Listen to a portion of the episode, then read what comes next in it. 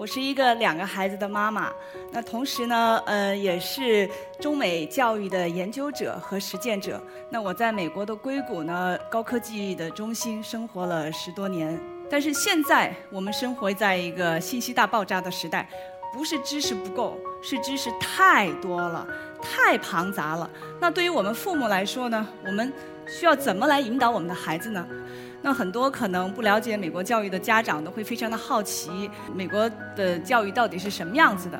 其实美国的教育的两极分化是蛮严重的。未来不是说我们中国的孩子和中国的孩子竞争，而是中国的孩子和全世界的最优秀的孩子竞争，甚至我们中国的孩子或者我们人类的孩子需要和人工智能竞争。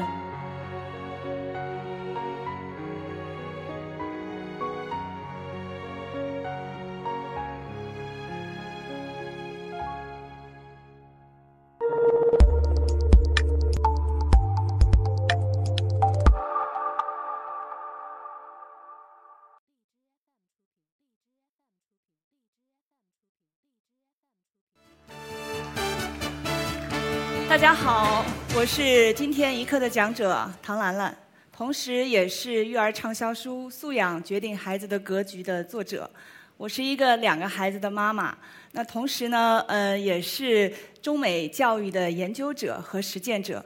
我本科和其中的一个硕士呢，都毕业于中国传媒大学。后来呢，我又到了美国的斯坦福大学，又攻读了我的第二个硕士的专业。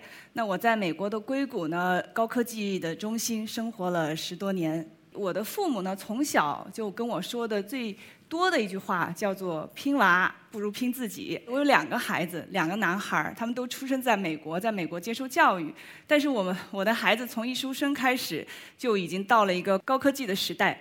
那人工智能时代真的来了？为什么这样说呢？在去年，IBM 的有一个专门诊断那个人工智能机器人叫 Watson。日本有一个五十多岁的一个白血病的一个女士。他的这个嗯白血病非常的罕见，人类的医生没有办法给出非常正确的诊断。那这个 Watson 机器人呢，他就花了十分钟查阅了所有的关于白血病的这样的一个一个资料，给出了一个诊断。最后，人类的医生按照 IBM 的这个 Watson 机器人的这个诊断。治好了这个白血病的患者，在美国呢，像传统的 Fox 就是福克斯杂志，也已经启用了就人工智能来代替传统的金融、体育这些板块的记者来撰写，就是和修改文章。那还有美国硅谷的很多的律师事务所也启用了人工智能来取代比较低端的这样的律师律师。所以，无论我们接不接受，人工智能时代真的都已经来临了。在我父母那一代，要想获取知识，书本是基本上唯一的途径。那图书馆是最好的地方，但是每个城市的图书馆的藏书都非常有限，所以往往要想获取一个知识，可能需要花费很多的时间。我想跟大家分享一个我家里就是前几天发生的一个故事。我儿子在看一本书，然后说那个在中国的南方。的水里生长着一种植物，这个植物长得像牛角一样。他就跟我说：“他说，妈妈，这个太神奇了，怎么那个植物会长得在水里长得像牛角呢？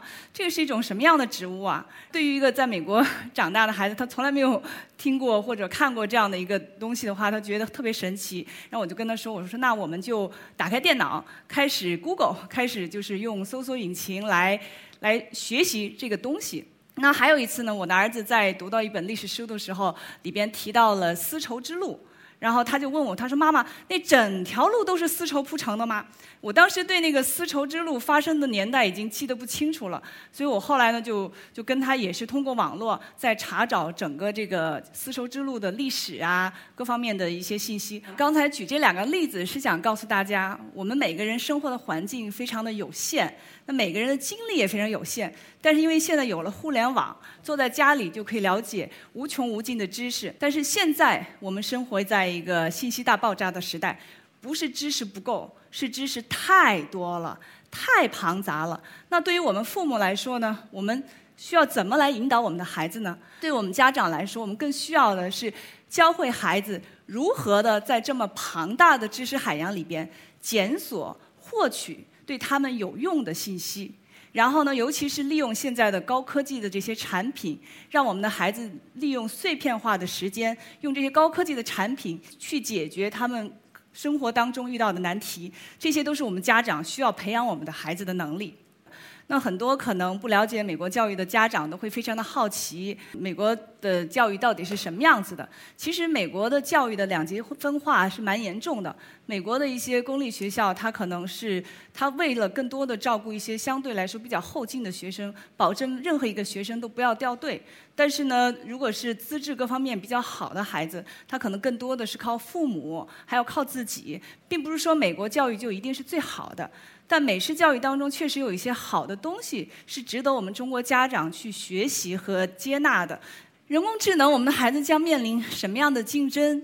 因为我们生活在美国的硅谷，全世界高科技的中心，每天都要和来自全世界不同的人打交道。他们都来自不同的国家，说着不同的母语，不同的种族，不同的肤色，不同的宗教信仰。所以，其实未来不是说我们北京的孩子和北京的孩子竞争，也不是中国的孩子和中国的孩子竞争，而是中国的孩子和全世界的最优秀的孩子竞争。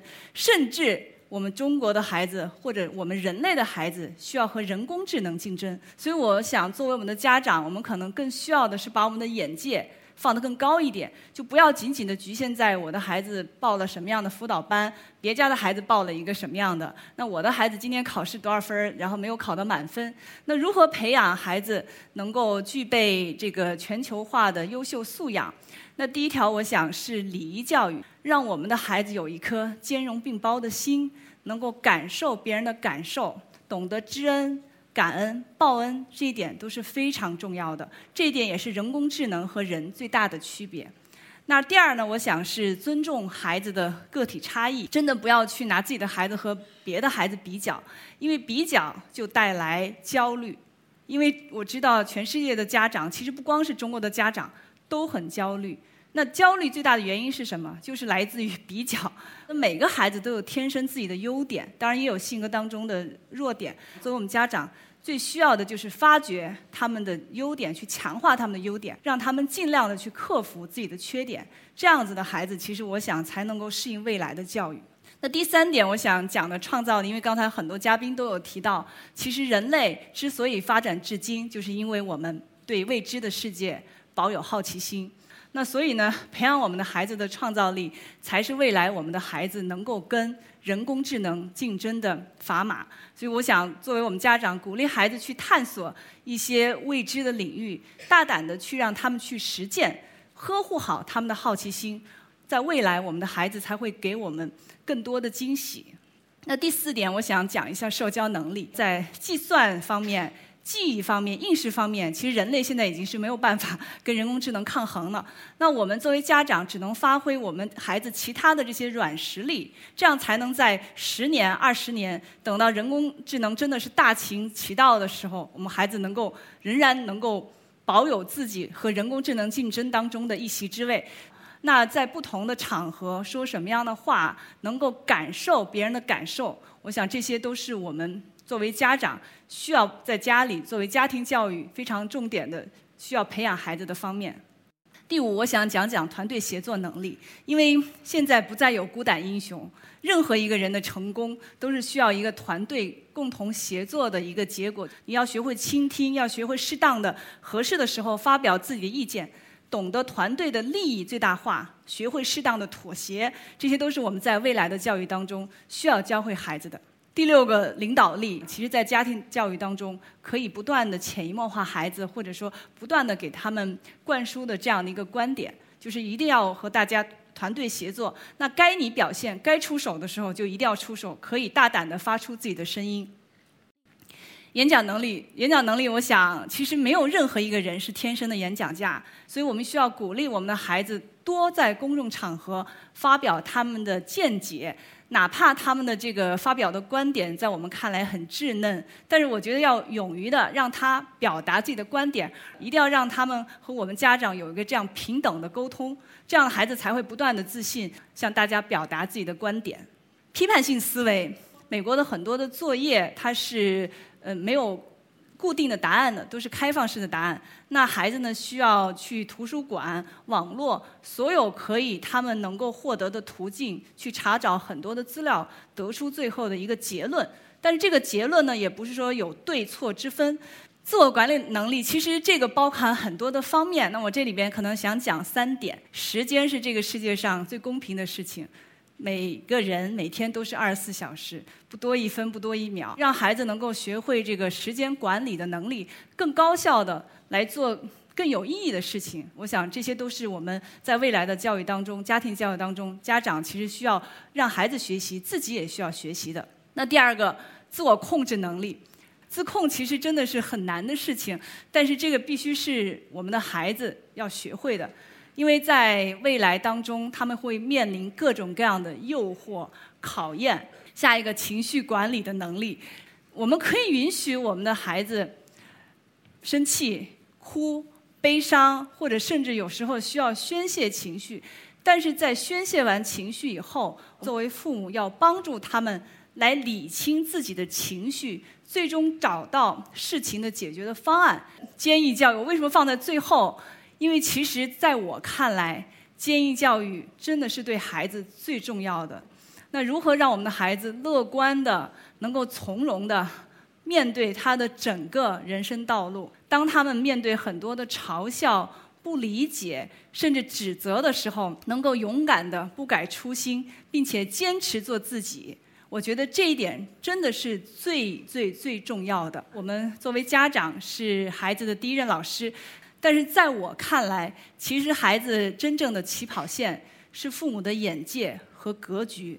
那我们作为父母，只有我们不断的学习，没有停止我们这个前进的脚步，我们才能给我们的孩子提供更高的平台和眼界，让我们的孩子踏在我们的肩膀上，能够去触碰更广阔的天地，走得更高，飞得更远。谢谢大家。